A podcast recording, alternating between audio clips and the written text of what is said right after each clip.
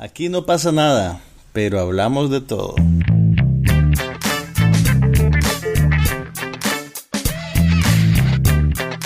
Un podcast sobre cine, TV, tecnología y todo lo demás.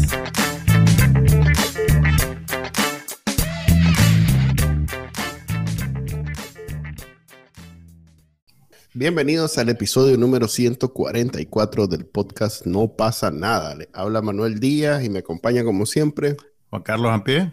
Y esta semana eh, vamos a hablar de muchas películas que solo Juan Carlos vio, porque yo no vi casi nada. Tengo algo que decirte. Tampoco, no, No, sí, sí vi un par de cosas de, de, de perfil alto que probablemente estén en el radar de la gente.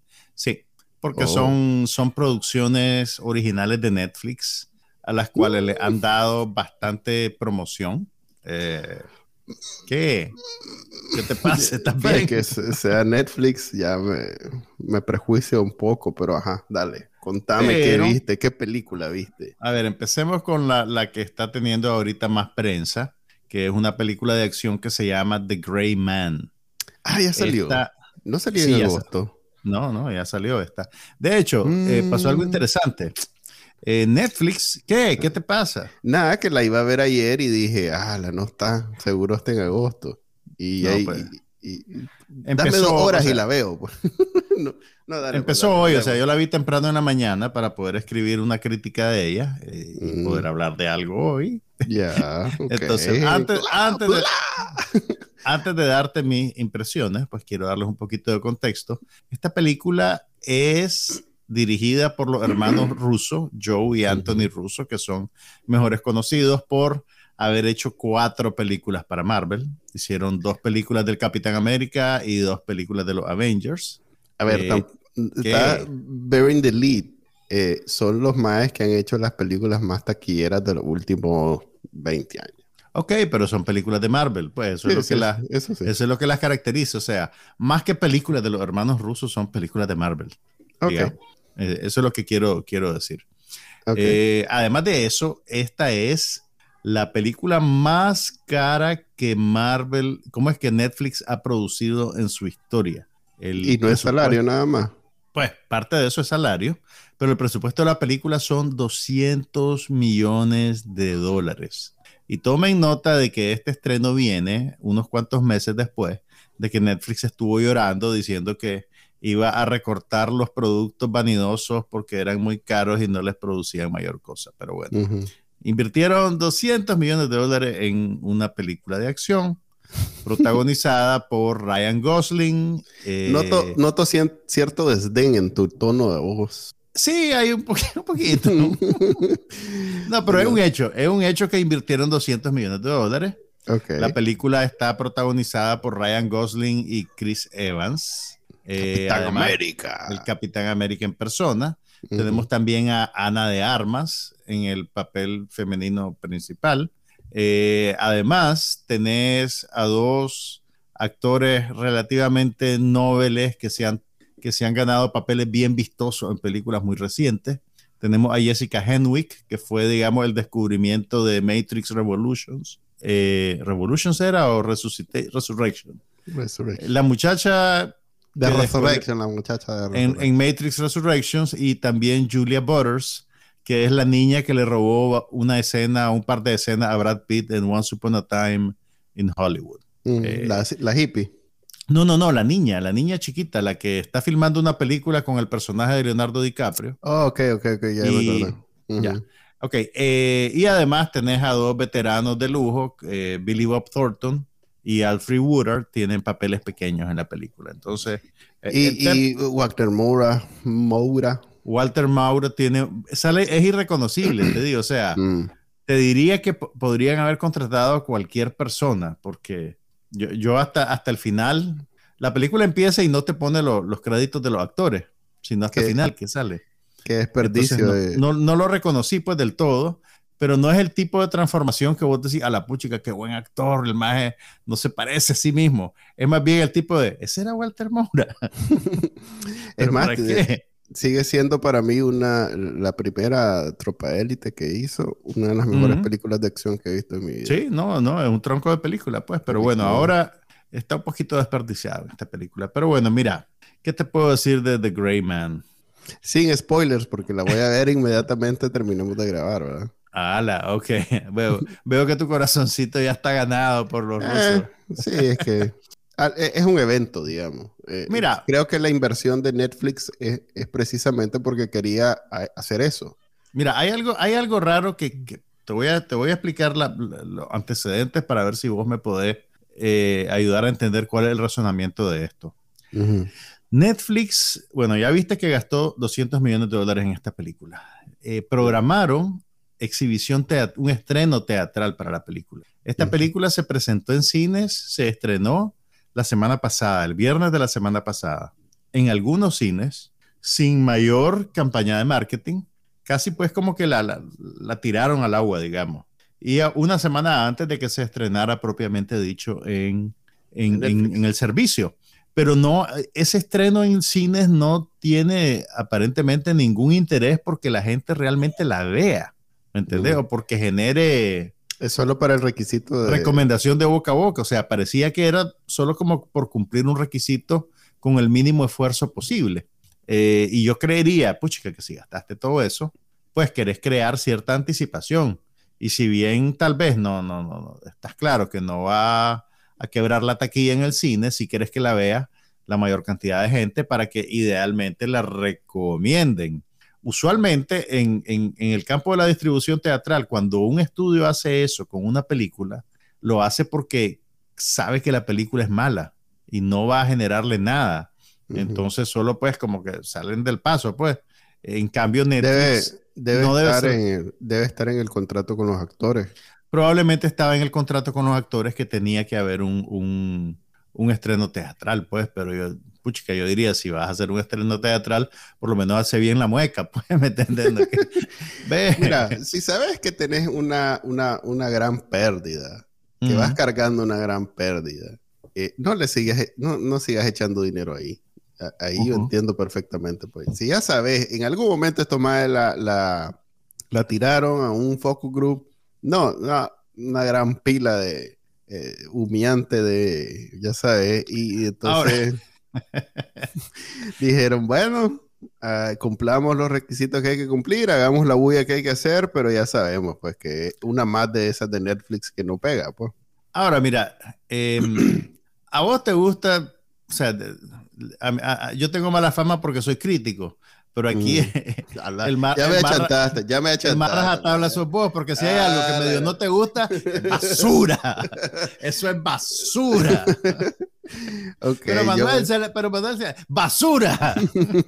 Precisamente porque no estoy sujeto a, la, a, lo, a, los estigmas y los estándares de un crítico de cine. Soy un más libre pensador. Vos sos un libre pensador, pues digamos. Sos un rebelde. Soy libre como el viento y peligroso como el mar. ok, si vos lo decís. Pero, no estoy quoting una. Bueno, dale. Si, alguna vez me he sentido tentado de decir que es basura algo, a decir que una película es basura. Igual la voy a ver, así que no hay falla. Eso, no, y tampoco te quiero disuadir. Bueno, hay, hay estas películas de acción de Netflix. Ajá está, eh, o sea, ahí, tiene buena competencia. Yo creo que la única que ha medio pegado ha sido aquella de Chris Hemsworth, que están haciendo parte 2, o hicieron parte 2. Extraction o algo así. Ajá, Extraction, que a mí no me gustó para nada. Mm. Eh, igual, otra película completamente irrelevante, sin, sin ninguna redención whatsoever, pero eh, me vulgarearon el otro día por usar mucho en inglés. Ok, y de ahí, ¿qué va a hacer? es que todas las palabras que quiero decir son vulgares. Pero encajar en la sociedad. ok. Eh, digamos que está en el mismo nivel que las otras chanchadas que hace Netflix. Lo que pasa es que no las vi. O sea, yo no vi Extraction. Ah, ¿no viste Extraction? No, porque soy, soy un adulto y hay otras películas ah, y viste esto, no, fregue. vi, e, okay, vi esto Es bien antojadiza esa excusa. Yo veo no, que... no, no, pero vi esto por el peso que tiene, o sea, el reparto que tiene, mm, el, lugar que ocupa, digamos, en el negocio de Netflix es importante. Entonces quiero, quiero entender qué es lo que está pasando. Mira, yo te, a la luz de, de, las películas anteriores de los rusos y eso, yo te diría que estos más están operando como directores de más, menos que como directores de cine, como administradores de logística. ¿Me entendés? Tienen que armar una, dirigen una película como quien dirige el tráfico. Eh, el, el, guion de la película es un guion bastante pobre. Ahora, curiosamente, investigando un poquito sobre el proyecto, la película está basada en una novela de acción de un, un, escritor X que no he leído todavía en mi vida y que probablemente no leeré, pero que tiene una serie de novelas que son relativamente exitosas. Entonces, en la idea de producir películas sobre las novelas de este sujeto ha andado rondando en Hollywood como desde el 2009. Y en algún momento, la primera novela, que es esta, iba a ser producida como una película con Brad Pitt y Charlize Theron y dirigida por James Gray, que es un director de alto calibre. Okay. Eh, pero, a como suele suceder. Pero es carne vos para algo tan sofisticado o, o, lo dije. Mira, lo que, pasa estos dos son. A ver, son dos actores más Brad Pitt que Charlize Theron, porque la última que vi, mm. que es otra de Netflix, otra chanchada. Es la de The Old Guard. Sí. Eh, que a mí me gustó, valga la aclaración. Okay. Mira, el, el, el, el, punto no es que si, el, si la propiedad original tiene carne o no. Vos podés agarrar una novela eminentemente desechable, pero si haces un guion interesante y un buen director la agarra y le infunde sus propias ideas, puede ser que salga algo que valga la pena, ¿me entendés? O sea, no necesariamente el, el, el, origen modesto de una película no necesariamente marca su destino. Eh, lo que te puedo decir es que esta película, a ver, es una serie, es el tipo de película, o sea, ahora sí entiendo a la gente que ve películas así. O sea, este es el tipo de películas que vos la puedes tener en el fondo, en mute, mientras estás doblando la ropa. Pues de vez en cuando volteas la cabeza. O sea, sí, son directores que, que valen un, mucho dinero, no fresca. No, escena la tuvieron Valen mucho dinero por el mercado, pero yo te diría que todo el valor de las películas que hicieron para Marvel depende de la propiedad intelectual de Marvel no necesariamente de lo que ellos hicieron con ella. Sí, pero hicieron un buen trabajo en crear un producto. De la misma manera que esta película. Mira, cualquier valor que pueda tener esta película es el que los actores traen consigo. Y no por lo que hagan en la película, sino por lo que hicieron antes. El, capital de ellos es lo que hicieron antes y si vos ves la película es por verlo a ellos realmente. En particular, eh, por ejemplo, eh, los tres protagonistas, pues eh, Ana de Armas, eh, Chris Evans y, Ryan Gosling. Pero, pero, eso han hecho estos más. Eh, la otra que vivo mencionando, la que es con The Rock. Eh, Red Notice. Ajá, Red Notice, que es más, básicamente la misma fórmula. Son tres actores que traen e, ese, pues, e, esa fama de ser muy taquilleros y que no sé qué. ¿Sí? Quienes eran The Rock, Dwayne, la, eh, la Mujer Maravilla, ¿cómo que se llama? Eh, en fin. Eh, y, y, Ryan Reynolds. Y Ryan Reynolds, que ya lleva como cuatro películas con Netflix. Pero y, lo mismo. esas películas, esas películas no, no, no, le, no, le, aportan nada nuevo tampoco a ellos, ¿me entendés? Más allá del page. De, tampoco les bueno, sí, yo diría que sí les afecta. Fíjate que no, no, no, no les aporta. No les aporta. Puede ser que. Es que iba a decir que, no les afecta tampoco. Yo iba a decir que tampoco les afecta, pero pensándolo bien, sí siento que les afecta. O sea, yo esa película me ha marcado a mí de, de, de, los tres, ellos, pues de, ya saber que están en capacidad de hacer algo que es, es invisible. y mira, y el, invisible. ¿Cómo se dice cuando no lo puedes indefendible. ver? No, cuando no lo puedes ver. Pues es que, es que, no es inveíble. Pues es que invisible ya es un concepto aparte. Pues. Pero mira, el, el, el, problema también es que eh, vos no podés evitar, o por lo menos yo no puedo evitar comparar lo que estoy viendo con lo que hicieron antes. O sea, incluso las películas del Capitán América que hicieron los rusos. Ah, son buenas las tres. No, lo que te quiero decir es que lo que Chris Evans logra hacer en las películas del Capitán América es infinitamente mejor que lo que le dan a hacer ahorita. Eh, y Ana de Armas, por ejemplo, viene de salir en una película de James Bond, que yo te diría que ella fue lo mejor de esa película de James Bond, el pedacito en el que ella sale, y aquí la desperdician, pero vos decís, pero, pero mae, no viste lo que la mujer hizo con James Bond. O sea, obviamente, pues te la ponen a correr y agarra una pistolota más grande que ella y papá, pa, pa, y es, es arrecha de búfala, pero no, no, no logran usar bien a la actriz, pues, ¿me? Es un desperdicio total. Eh, y, Mira, pues ellos son buenos directores de acción, las películas, sobre todo cuando no son los Avengers, cuando son las películas de Capitán América, son buenas, son buenas. Pero fíjate que yo, pero yo, yo, yo sospecho que, que, que, en esos casos, es que mira, la, acción en esta película, ok, son miles de mercenarios, ¿verdad? Que es una mezcla de Jason Bourne con John Wick, con Taken y con James Bond. Estoy vendido. metes todo eso en una licuadora. No, ni siquiera hablando mal. Metes todo eso en una licuadora y echas una cataplama que te sale ahí. Ya, ya, estoy, ya estoy haciendo las palomitas. Está chirizo, está chirizo. ya voy de viaje. Mira, ok, fíjate bien en la manera en que las escenas de acción están editadas. Es, es esa edición chaca, chaca, chaca, chaca, que es un picadillo de imágenes, pues, ¿me entendés? Allá de vez en cuando hay una en la que, en la que dejan que las tomas sean un poquito más largas para que tengas noción de cómo se mueve la gente en el espacio, pues, y de qué le pasa a quién. Para pero que en no general, te para que no te dé un para que no te, te marees pues pero pero en general pues es bien es bien pobre creo yo la, la, puesta en escena también o sea sí hay dinero en la pantalla porque lo más es pues, ahí se, se fueron a Polonia se fueron a, a Tailandia. Eso ya es un avance a Red Pero no sé dónde. Que, Sobre Red Notice. Sí, eso ya. Una de las peores, yo lo dije aquí varias veces ya, que una de las peores cosas de Red Notice es que, sí, unas escenas que dependen en la selva y que debía de se ve que están en un cuarto, ni siquiera en un estudio. Pues. Ok. Pero o sea, eh, a mí me pareció que era una película muy pobre, pues, y me parece increíble que, que hayan desperdiciado todo ese talento, pues. ¿Es PG-13? Mm, no sabría decirte, no me acuerdo. hay vulgaridades y eso. Pero mira, descubrí algo cuando estaba escribiendo. Es Ah, la, lo siento. Iba a poner a las niñas. Venga, niña. No, al contrario, iba, iba, con la esperanza de que fuera tal vez R, por lo menos eso, mm, pero si es PG-13. Hay una, hay, una, hay una niña en peligro en mucho de la película, así que para que te hagas una idea. Pero mira, estaba, pues vi, la película de corrido normal y ya cuando estaba escribiendo mi crítica quería revisar un detallito, entonces me fui al teléfono para confirmar si las escenas iniciales habían sido en Tailandia, porque no me, no me acordaba muy bien. Y, y en, el teléfono me salió en el software de Netflix el botón para ver las cosas aceleradas. Eso, ah. yo, eso yo ya lo había visto en los podcasts.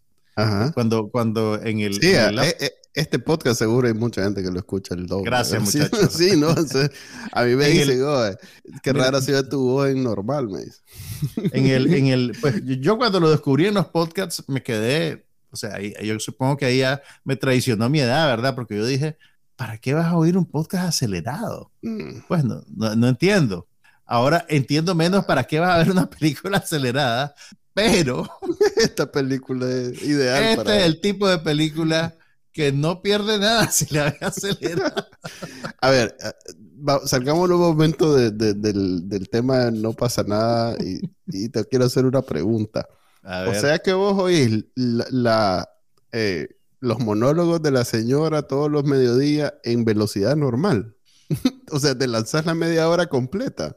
Loco, pues, ya sabes que en YouTube le puedes poner el doble y te la lanzas a la mitad de tiempo. Sí, pero me, me, me preocupa perderme algo que me pueda servir. Si algo no le entendés, te devuelve y, y lo ves. Es que esa es la cosa, esa es la cosa, me, eso no, no, no, puedo, pues, ¿me entendés? Ok, ya, Yo solo quería estar claro de eso. Hay, hay, hay, hay ciertas cosas que, que, la señora dice, como cuando se equivoca, como cuando le suena el otro teléfono, cosas así que me pueden servir para un chiste y que si lo estoy oyendo acelerado, no lo voy a, no lo voy a, no lo voy a discernir, pues, ¿me entendés?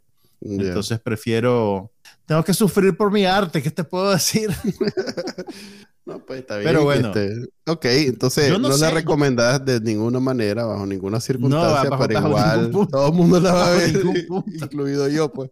Mira, hay, hay, algo curioso que, que, no tiene absolutamente nada que ver con la película, pero fíjate que eh, la, la, semana que viene se va a estrenar una película de acción con Brad Pitt que se llama Bullet Train.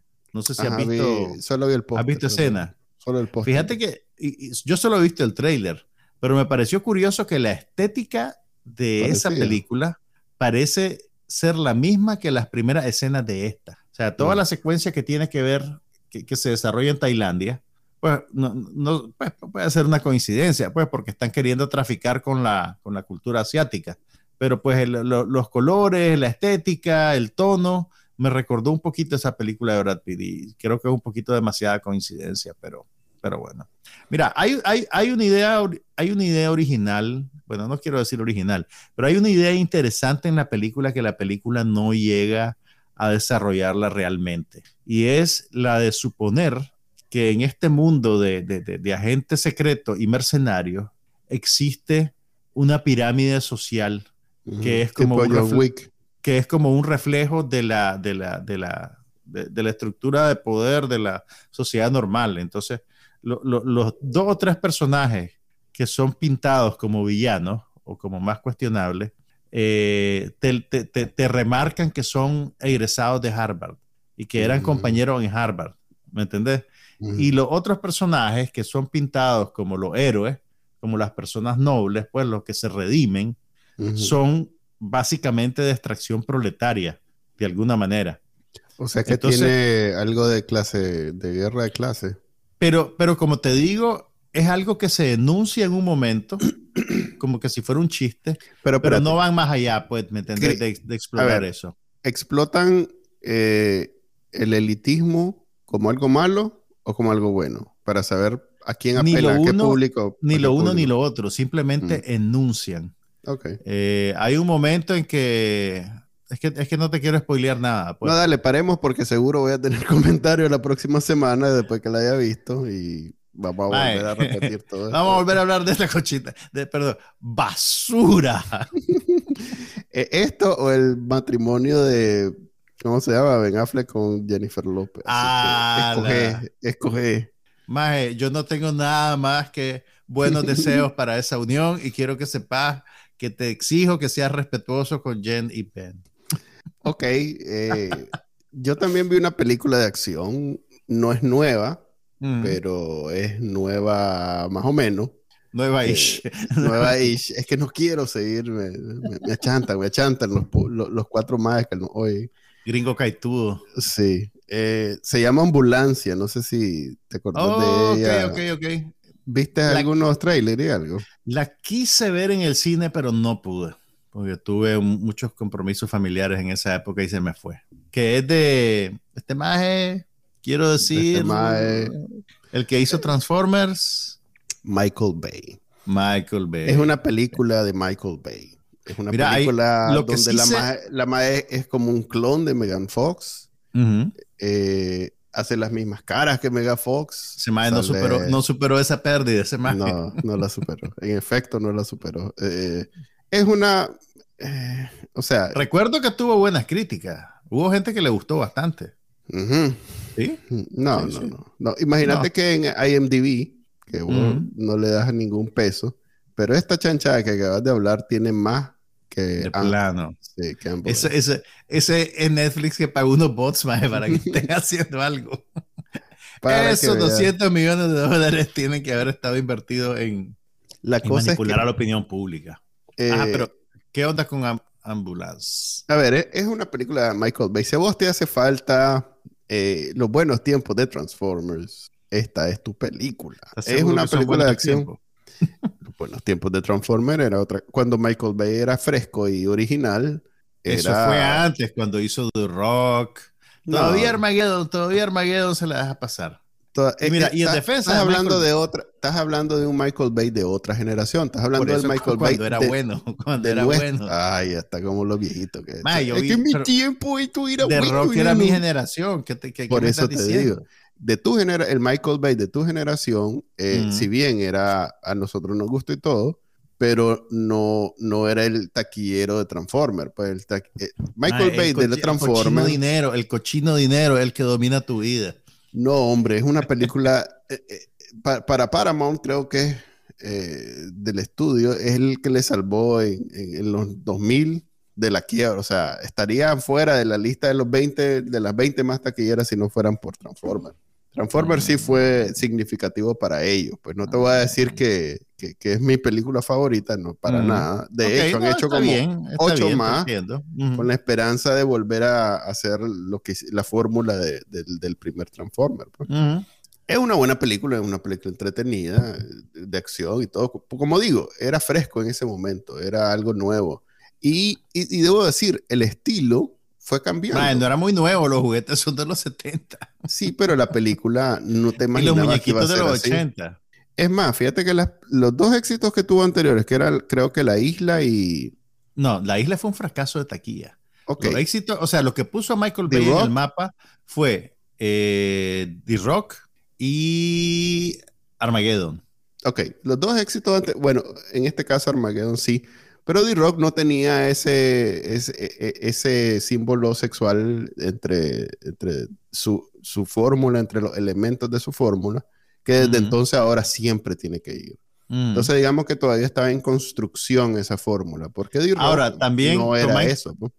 Sí, The Rock era una película de acción, creo que era Meg Ryan, el personaje femenino principal. Pero no era taquillera, era, taquillera, era, era una actriz taquillera, pero no, era la, no, era la, no era un símbolo sexual, digamos. Exactamente, que es lo que, acabo de Es lo que, lo que estas fórmulas comerciales tratan de encontrar. Pero es su fórmula, pues. El maje tiene bien claro de lo que tiene que ir, pues.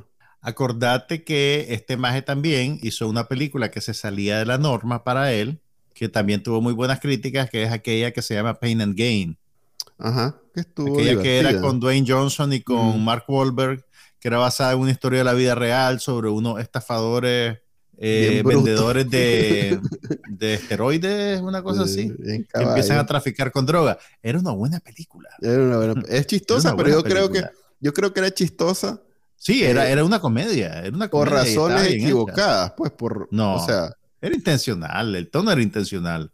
Quién sabe, fíjate que es tan fuera de lo que normalmente hace el maje. Él, se toma él, se toma a sí mismo muy en serio. Esas tomas todas, así que desde abajo, desde arriba, dando vuelta y que no sé qué, no son. Ah, bueno, él también hizo Bad Boys, ¿verdad? Sí, hizo. Bad Boys es de él, por lo menos la primera y la segunda. Sí, y, eso eh, vino. Es más, creo que a partir a partir de Bad Boys es que sale aquella, ¿cómo es que se llama? Tía Leoni, creo que se llama. Sí. ¿Te acordás? Que también era la, o sea, siempre tiene que tener a una maje bien guapa, eh, siempre bien atractiva en todo, eh, eh, al lado de los personajes principales, aunque sea descartable y no vuelva a salir, pues. Sí, pero Tia Leoni era, era, era una actriz atípica para las películas de él, era más Meg Ryan que Megan Fox. Sí, e incluso es que todavía no había. Es que a partir de. Ella después se fue a la televisión y fue estrella de un sitcom cómico. No, no era Tea Leoni, era, era otra Leoni en Bad Boys. En Bad Boys era Tea Leoni, por lo menos en la primera. Sí. Mm, puede ser. Ala, me acordé al comienzo y no me acuerdo ahorita. pero bueno, ¿quién, ¿quién, es la actriz que sale en Ambulance? Es una madre que yo no conocía, pero pues esa es la fórmula para. Pero eh, hace de cuenta que estás viendo a o por lo menos la puso a practicar todo lo que hace normalmente, este, ¿cómo se llama? Eh, Megan Fox en las películas, o hace eso, hacerle así en la boca y salía haciendo eso. Eh, la madre se llama Eisa González. Eisa González. Esta es la actriz que sale en Baby Driver. Mm, ok. Es una, actriz, es una actriz latina, creo que es puertorriqueña gringa o mexicana gringa, no sé. Pero salía, o sea, yo la primera vez que la vi fue en Baby Driver. Ah, era como, era como la compañera de fechorías de John Hamm, que le daban vuelta al muchacho de la película. Ok, entonces eh, esa más es la Megan Fox de esta y los personajes pues son Jake Gyllenhaal que hace un buen papel y un mae que pues, digamos que es el el T-Rock de esta, pues es un Yaya Abdul Matin. Yaya Abdul Matin. Ese más es el que hizo de. El que salía en la serie de. Candyman. The Watchmen. Ah, también. Él era el, el, el, maje azul, ¿cómo se llamaba? El doctor eh. nuclear, el. Ay, se me fue el nombre. El que hace el papel Billy Kudrop en la película original de Zack Snyder. Ajá, correcto. Eh, eh, eh, ¿cómo es? No, no es Oppenheimer, es, que es un nombre que Manhattan, Doctor Manhattan. Exactamente, el Doctor Manhattan hace él en la serie y también hizo la versión nueva de Candyman, que no la vi por algún motivo, pero... No es muy bueno. está, está, de moda el, el, hombre. Sí, está de moda porque es muy fuerte y así, bien grande.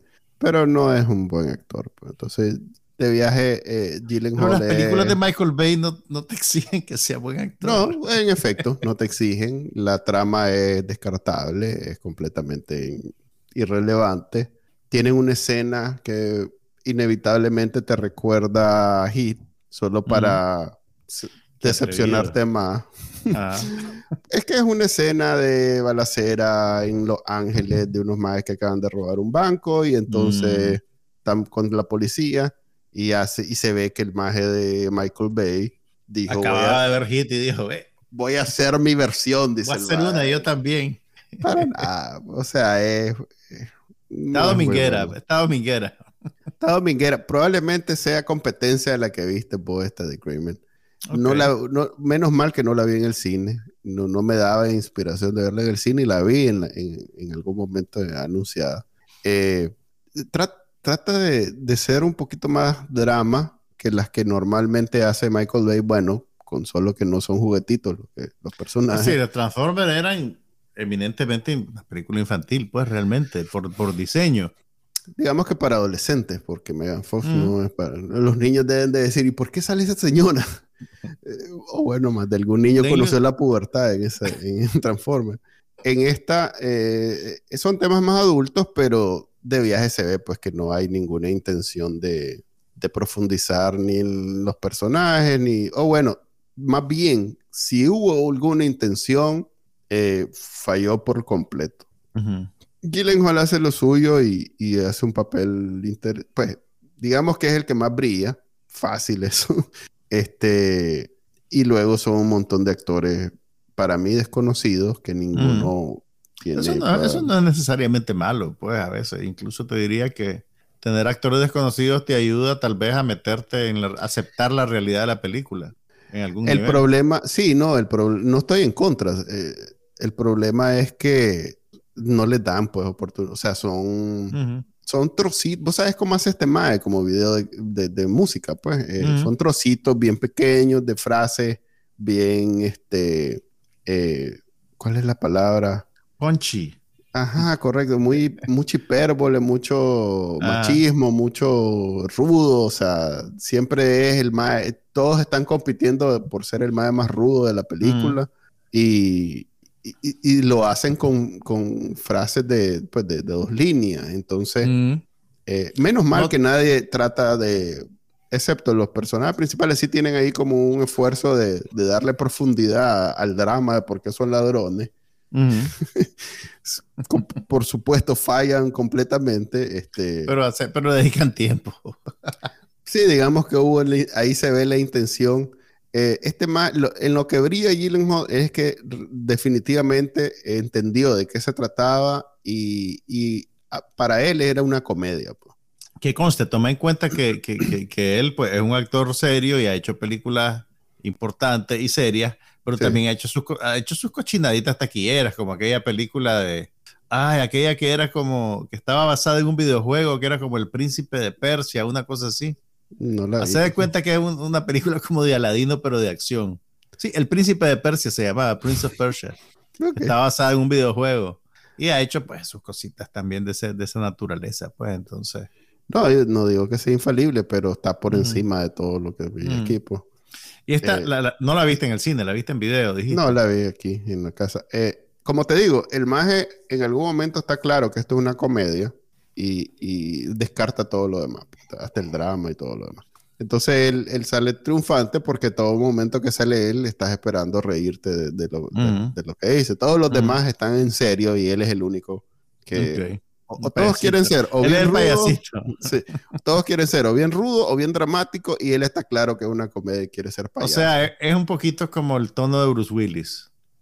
Eh, sí, lo que pasa es que Bruce Willis se ve que el personaje intencionalmente tenía que ser gracioso. En esta, creo que el maje lo logra incluso a pesar de no, que no quisiera hacerlo. O sea, vos decís que no es que el material se lo pida, es que él lo hace. Él lo hace. Entonces, creo que logra, logra brillar a pesar de ser una película de Michael Bay en donde no necesariamente. O bueno, si me acuerdo de Transformer, este maje de Shia LaBeouf. Shia LaBeouf, LaBeouf era parecido en el sentido de que era, un, era alguien que da risa sin necesariamente eh, ser una comedia, pues. Entonces, en ese sentido, tal vez sí es intencional de Michael Bates siempre tener eso en el protagonista, pues. Claro. Así que puede ser, pues. Tal vez estoy, estoy diciendo que el mae se le, se le robó el mandado, pero tal vez sí. Pues. Por eso te mencionaba a Bruce Willis, porque Bruce Willis, pues, es imposible decir que Alien fue el primero de algo. Pero Bruce Willis en, tal vez estuvo al principio de esa tendencia reciente de que tenés eh, actores en películas eminentemente de acción que están con humor menoscabando lo que estás viendo. O sea, no es como, como cuando veías Rambo, pues Rambo era en serio, pues, ¿me entendés? Y él se lo tomaba en serio. A mí me, cae mal, a propósito que mencionaba Bruce a mí me cae mal que siempre ven como menos a Hudson Hawk. A mí me parece una buena película. Vos sabés que Hudson Hawk está teniendo un proceso de reevaluación crítica. Ah. O sea, hay varios. Ahorita van a reeditar la película en Blu-ray 4K. Ajá. Y hay varios críticos que en los últimos años. Sí, han, es una buena película. Han compartido opiniones en redes sociales, han hecho artículos sobre Hudson Hawk. Y es aquí donde yo vengo a decirte. Ay, que vos sabías que era. Que quiso, no, quiso la buena suerte de que yo viera Hudson Hawk cuando la estrenaron en los cines en los 80. no puede ser si es de los 90. No, es como del 91, pues una cosa así, es como el pues principio. Sí, 91. O sea, yo vine a un campamento infantil de la CIA, donde, me, donde me detectaron como, como talento. Ajá. Y hubo un field trip. ya, entonces te llevaron a ver Hudson Hawk. Yo fui, a, o sea, estoy bromeando, pero yo fui al cine a ver Hudson Hawk cuando se estrenó. Y ahí empezó una relación de larga data con Sandra Bernhardt. Ah, ve, Sandra. Yo siempre pensé que Sandra Bernhardt era en realidad una actriz porno convertida actriz. ¿De verdad? Sí, siempre no sé por qué tenía esa idea. Y, no, pero, bien después me di cuenta que era stand-up. No, no. Que la madre hacía comedia. Pero estoy, este, eh, no estoy siendo exacto, porque la verdad la primera vez que yo vi a Sandra Bernhardt fue en El Rey de la Comedia de Martin Scorsese.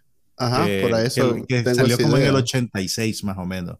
Y fíjate que incluso, pues que no sé si te lo recomendaría porque no es, no es un stand-up tradicional, pero hace poco vi, volví a ver una película basada en un show de ella que se llama Without You I Am Nothing, que yo la vi originalmente cuando el cable llegó a Nicaragua en el 90, 91, y la vi por purita casualidad. Es más performance que stand-up, ¿me entendés? Aunque tiene elementos de stand-up, pues, y, es una cosa eh, rarísima y súper interesante. Pero bueno, ¿cómo llegamos a Sandra Bernhardt? Por Hudson Hawk. Por Hudson Hawk. ¿Cómo es que le dice el perro? Que le dice el perro. Eh, ay, ¿cómo era que le decía? No, me acuerdo. Mira, me acuerdo de muy poco. Me acuerdo de que los, los villanos tenían nombres de chocolate. ¿Sabes qué te pasa? Hudson Hawk tenía como varias velocidades. Como que empezaba, de pronto empezaba un poquito más serio de pronto Mira, yo me acuerdo, pasaba al completo ridículo. Yo me acuerdo que los villanos tenían nombres de chocolates, que salía Andy, Andy McDowell, que a mí me encantaba. Era una monja, sí. Era enamorado de ella. Yo también. Salía Danny Aiello. Uh, Danny Aiello era como el mejor amigo de Bruce Willis. Sí, que lo traiciona en un buen. Ah, en el estilo de. ¿La viste hace poco o te acuerdas de todo eso? Me acuerdo, es que la vi como de 20 veces en los 90. Era una de mis películas favoritas, sí, hombre. Hudson Hawk era. Además que la pasaba mucho en el cable. Era de esas películas que como no pegó en los cines, había en el cable. No había falla, pues no, no, era como, no sé, eh, por ejemplo, eh, ¿cómo se llama? Eh, Die Hard, que como pegó tanto en el cine, era cara pasarla. Pues HBO la pasaba, pero pues ahorraba para pasar. de vez en cuando, pues. Sí, esta no, esta la pasaban casi diario, entonces me la lanzaba cada vez que la ponía. No joda. Sí, hombre, buena película. Bueno, te doy la buena noticia de que como va a haber un reissue en 4K, ahí te vas a encontrar algún archivo lindo, pues donde la vas a ver más clarita que nunca antes. Y me Creo que, a, la, a, la, a, la, Andy McDowell la ponen a hacer de, de, delfín. Nunca Es que tiene esos momentos memorables, pues no, no te es que, es, pues, es, es, humor absurdo, pues intencionalmente. Pero de la nada. Tengo que, porque no, no, volverla a ver porque no, empieza así, pues. No es como a ver, como Naked Gun, pues, que empieza de entrada, empieza absurda, pues. Esta empieza bien y de pronto ¡prum! se va a un, a un terreno donde nunca antes había visto una película de acción y de pronto vuelve y baja y sube. O sea, bien así, bien como. ¿Sabes qué tiene muy bueno esa película? CCH Pounder. ¿Qué es eso? La actriz, creo que era la actriz que hacía el papel como de la, la jefa de Hudson Hawk, que era una actriz negra que después se fue a trabajar a ER por mucho tiempo. Eh, mm. Era una buena actriz. Lástima que su carrera no, no, no, no, no, despegó tanto, pues, pero también ella sale en esa película. Ok. okay. ¿Qué más viste? Ah, bueno, vi otra, la otra, el otro original de Netflix que, que vi. Es una película que vos no vas a ver, pero ni que te claven palillos de dientes en los párpados para que se te abran los ojos. Pero también es una película de alto perfil y que además está en la lista de lo más visto en Netflix ahorita.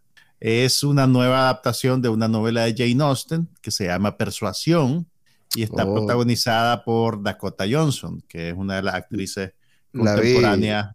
La anunciada. Más populares y con buenas críticas que tenemos ahorita. La, seguro la viste anunciada, pero mira. La había anunciada en los trending de donde Mira, como, como yo, como yo, pues a mí este tipo de, de, películas me gustan. Me gustan las películas de época, me gustan las adaptaciones de novelas, me gustan las novelas de Jane Austen. Vos dirías, esa película es para ese maje.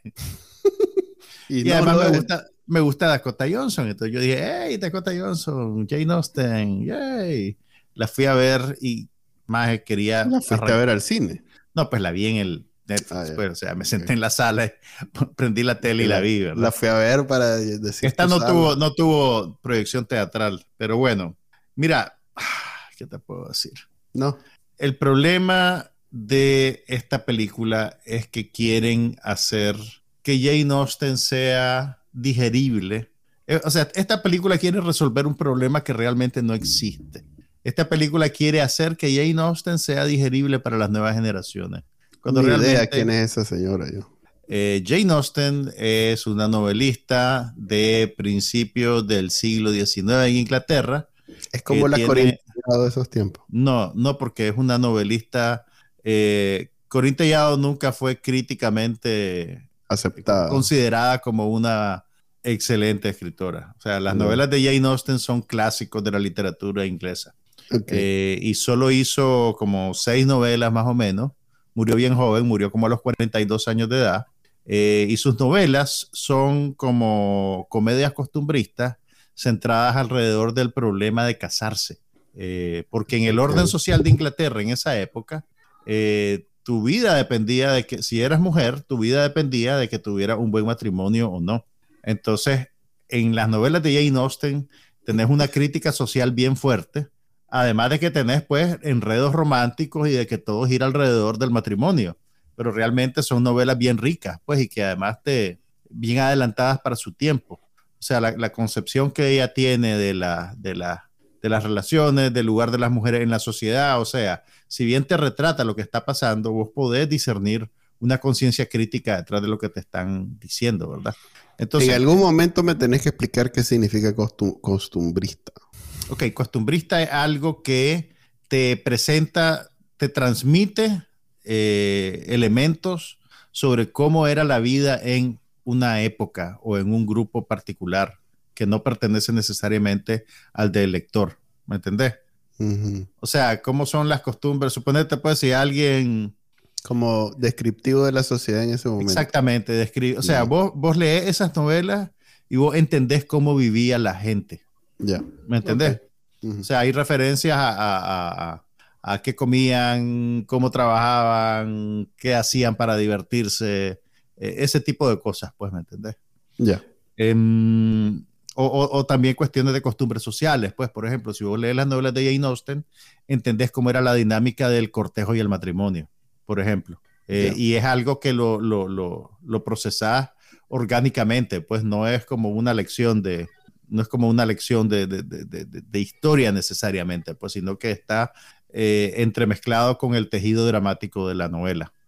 Pero bueno, volvamos a Persuasión, que algunos críticos consideran que es la mejor novela de Austen.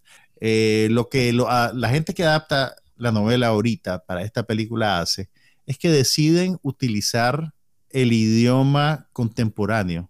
O sea, ellos mantienen la época, mantienen el vestuario, las costumbres, el, hilo de la trama más o menos intacto, pero toda la gente se expresa con dicharachos contemporáneos. ¿Me entendés? Ok. Eh, y, por ejemplo, hay, referencias sociales de hoy en día. Referencias de hoy en día, o sea, no completamente anacrónicos, pero sí anacrónicos. Por ejemplo, vos sabes cómo ahora está de moda decir, ay, es que yo soy empático, yo soy empático. Entonces, ahorita hay un momento en el que tenés a la hermana de la protagonista, que es un personaje caricaturesco y egoísta, diciendo que se le quiebra el brazo a un niño. Entonces le dicen, fulana, no, no vas a ver a tu niño que se le quebró el brazo. No, no puedo porque yo soy empática. Sufro mucho. Mm. Sufro mucho, me tengo que ir de vacaciones. ¿Y qué será que dice en la, novela original de eso? No, tendría que irte a chequear la novela original, pero no es, ese problema. Ahora, y otra cosa, pero por ejemplo, eh, tenés, solo en la, escena inicial, a ver, el, la premisa de persuasión es la siguiente. Eh, que es la protagonista, es una hija de una familia adinerada, pero una familia adinerada con problemas de liquidez, que se enamora de un marinero pobre, él le pide matrimonio, ella le dice que sí, pero su familia la persuade de romper el compromiso porque él es pobre y no es un buen match para ellos. Entonces ella le hace caso, rompe el compromiso, pasan ocho años y el hombre reaparece en su vida, convertido en un almirante de la Marina Real, súper exitoso y adinerado. Y ella ah en su cara. Tipo de esos videos que salen en Facebook de no le hizo caso cuando era no sé qué. Exactamente, algo como eso. Entonces, y ella siempre estuvo enamorada de él y está arrepentida, no porque él tenga dinero, sino porque de verdad lo ama. Ah, no, claro. Y entonces la atención de la película tiene que ver con que si se van a reencontrar, si no se van a reencontrar, si la va a aceptar, si se van a casar o si él va a buscar otro match, ¿verdad? Entonces, el, el monólogo inicial de la actriz, ella está constantemente volteándose a la cámara y hablándote, como que si fuera la serie aquella de inglesa. No, no, no, no, no, la serie Fleet, ¿cómo es? Fleabag, eh, como que si fuera Fleabag y hablándote como I am single and thriving, que eso no es un dicho, no un dicho del siglo XIX, pues, ¿me entiendes? Dice, y, y, empinándose una botella de vino, pues, ¿me entiendes? Así como, era, ¿sabes cómo que es? Como estar viendo Bridget Jones. Ya. Es un poquito el tono de Bridget Jones con la ropa del siglo XIX, la trama de Jane Austen y pues no, pues no funciona. No funciona del todo. Pues, ok. Y, te digo, y, es, es raro porque realmente las películas, las novelas de Jane Austen tienen la particularidad de que las podés, son bien maleables. Por ejemplo, ¿te acordás de Clueless? Sí. Ok, Clueless es basada en una novela de Jane Austen que se mm. llama Emma. Entonces lo que hicieron fue agarrar la trama de Emma y reconvertirla a Los Ángeles en los 90, con adolescentes de Beverly Hills. ¿Me entendés? O sea, eh, la, adaptación te permite hacer cualquier cosa, pues, pero hay experimentos que funcionan y hay experimentos que no, pues, y yo creo que este es uno de esos que no funciona. Ya. De todas maneras, es una de las películas más vistas en Netflix, así que lo cual no significa nada, vos sabes que manipulan eso para que vos lo veas y después digas, Uy, ¿cómo Pero mira, yo me imagino que la razón de ser de esta película puede ser el éxito de la serie de Bridgerton.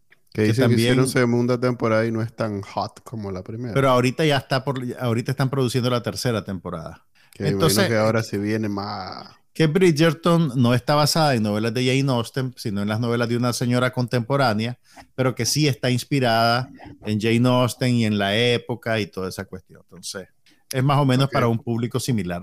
Yo en televisión empecé a ver The Bear, que me la recomendaste de mm. FX. Ajá, eh, Llevo tres capítulos, pero me cuesta, pues no, no es una serie, sí, no, no es una serie que disfruto muchísimo. No, mm, no sé, no, no es amorosa, pues es bien... Eh, se ve que tiene su, tiene su poquito de proyecto así de, de, eh, de esos proyectos muy cercanos al corazón del que sea que la está produciendo. Entonces no son ni actores, ni, ni situaciones, ni nada que estén pensadas para hacerte sentir necesariamente bien, eh, sino por el esfuerzo es contarte una historia. Lo decís como que si fuera algo malo. No, pues no necesariamente, pero tiene, trae consigo para mí la desventaja que no, pues no, no, no salís alegre después de verla, pues digamos que... ¿Cómo no, Maje? No salí satisfecho, no salí Salí satisfecho, pero por otras razones. Ok, yo prefiero ver. En fin, eh, bueno, le diste, le diste chances. La estoy viendo, pues la voy a ver también. Voy a ver ese, ese, ese, episodio que decís vos, la voy a ver. Este, Son episodios cortos, tenés que apreciar eso. Eso tiene, eso tiene, bueno.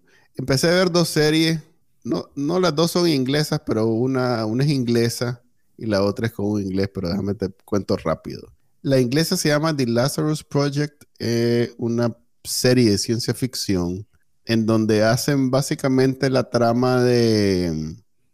¿Verdad que de Tom Cruise? Que el más se iba al, como que veían el futuro, entonces agarraban a la gente hasta que. Minority Report.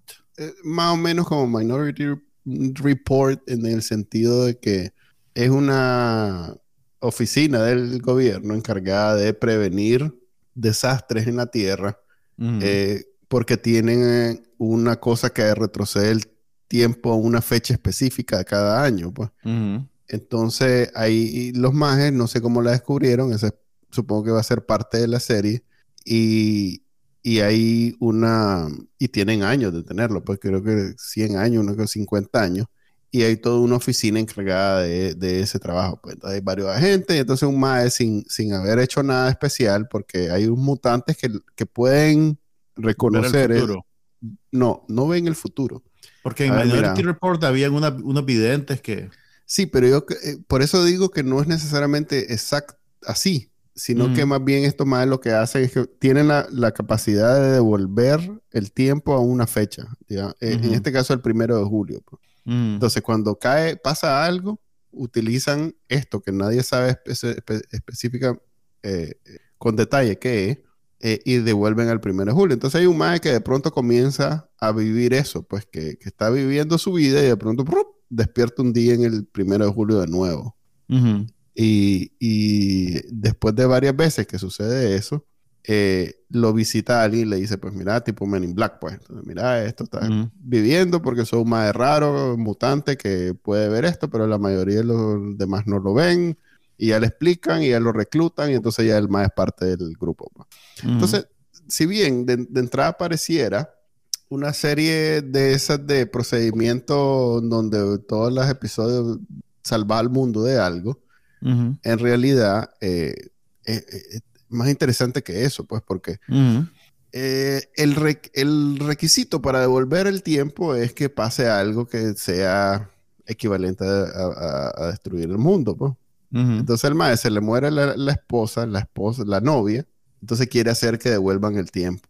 Entonces, si bien los dos primeros episodios es todo alrededor de la, de, la, oficina y de todo eso, ya los últimos son sobre cómo hace para devolver, obligarlo a devolver el tiempo y cómo no es tan fácil, pues.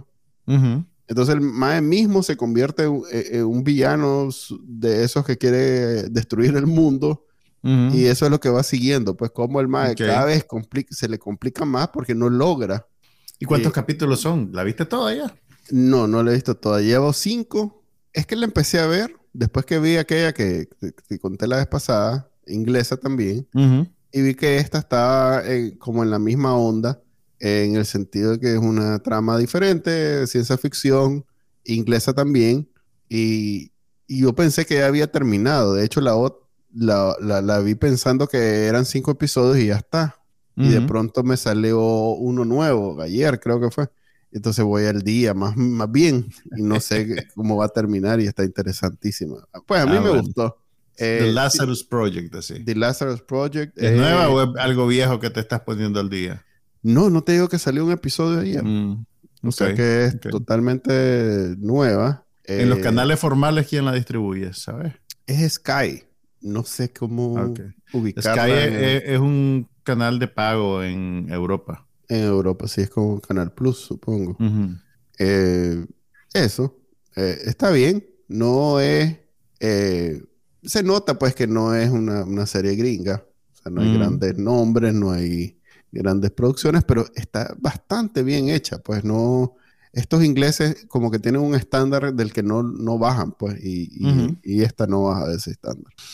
Em, está bien, ciencia ficción, acción y un poquito de, de humor de vez en cuando. El más es un buen actor, mete humor cada vez que puede. Luego vi, y este ya es lo último que voy a mencionar, creo que es Netflix. Hay una serie que, se, que es con Rowan Atkinson que se llama Men vs. Bee, hombre versus abeja. Creo que es Netflix. ¿Serie? Es serie. Mira, es una serie, los episodios duran como 10 minutos. Es rara. y son creo que 10 o 9 episodios. Es más, en el primer episodio como que te, te dan por dónde va la cosa, pues como que el trailer inicial, o el trailer mejor dicho, te la cuenta toda. Pues. Que es un mae que, que lo echan, que, que, que, está a punto de ir preso porque lo dejan cuidando una casa y se mete una abeja. Y entonces el mae desbarata, hace, hace, hace ñaña todo. Entonces, eh, eh, es básicamente un episodio de Mr. Bean. Que lo Robert Atkinson es Mr. Bean, pues, para, sí, entonces, para referencia de todos. Es Mr. Bean. y vi un episodio de, creo que el más largo es de 15 minutos, 20 minutos, y todos los demás son de 10 minutos. Y ahora ahí la tengo colgada porque eh, me sale de primero como que fue lo último que vi, lo que más reciente, y entonces cada vez que quiero ver algo me sale eso y digo, no, no, puede ser tan malo, más como Mr. Es que bien tonta, pues. O sea, ya te imaginas que, que, el maje de pronto le quiere matar y si, si, ves eso, pues. si ves eso, ya sabes que es lo que vas a ver. Sí, ya sabes. Entonces, y no es tan gracioso como Mr. Bean, que por cierto, Mr. Bean me salió en ese streaming de Univision, Wix, VIX. Ahí está, por si lo quieren ver en español. Yo me acuerdo que, ¿sabes qué? Cuando empezaron a poner televisión en los lugares públicos en Managua, un par de veces fui al back central y tenían a Mr. Bean en la televisión. Es que lo tenía HBO, creo. Pero era, era solo Mr. Bean, o sea, era alguien Todo el día, alguien había un canal en el cable que solo Mr. Bean pasaba. Alguien tomó una decisión ejecutiva. Vio Mr. Bean y dijo: DVD de Mr. Bean todo el día. Esto es lo que los clientes del back tienen que ver mientras hacen fila dos horas. ¿Vas al día con Only Murders in the Building? No, no he visto el de esta semana, así que no me digas nada, no me digas nada. Está bonito, está bonito. No me digas nada. Ok, eso sería, pues.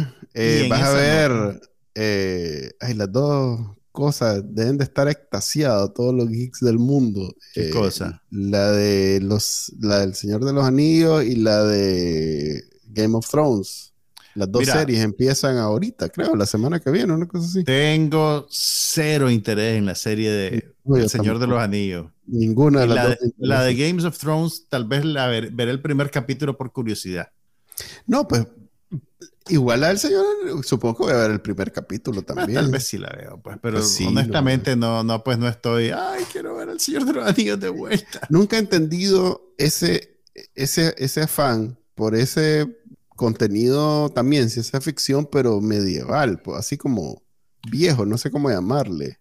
Porque no es ciencia ah, ficción, es fantasía. No, es, fantasía, eh. es un género de fantasía. Acordate que también, también, el Señor de los Anillos también cruza bastante con temas de bélicos. Ah, hay, hay, hay, mucho en El Señor de los Anillos que tiene que ver, está inspirado por la Primera Guerra Mundial, por ejemplo. Ok. Creo, creo que hay algo de eso. Entonces, pero, pero el género de fantasía está muy popular también. Viste que esta semana estrenaron un tráiler de una nueva película de Dungeons and Dragons. Sí, Y también puedes ver elementos de eso en Stranger Things. Mm, Entonces no es, no es raro, pues yo, yo no lo veo raro, por lo menos. Pues es predecible que, ahora que están minando la propiedad intelectual previa, digamos, eventualmente alguien va a, tirarse a eso, pues. Ok, supongo. Así lo dejamos. Nos despedimos.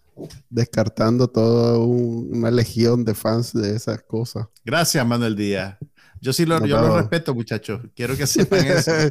Aquí tienen un campeón de su causa. Okay. Simplemente esta serie nueva, El Señor de los Anillos, me parece redundante. Ok, hasta la próxima semana. Hasta luego. Bye. Aquí no pasa nada, pero hablamos de todo.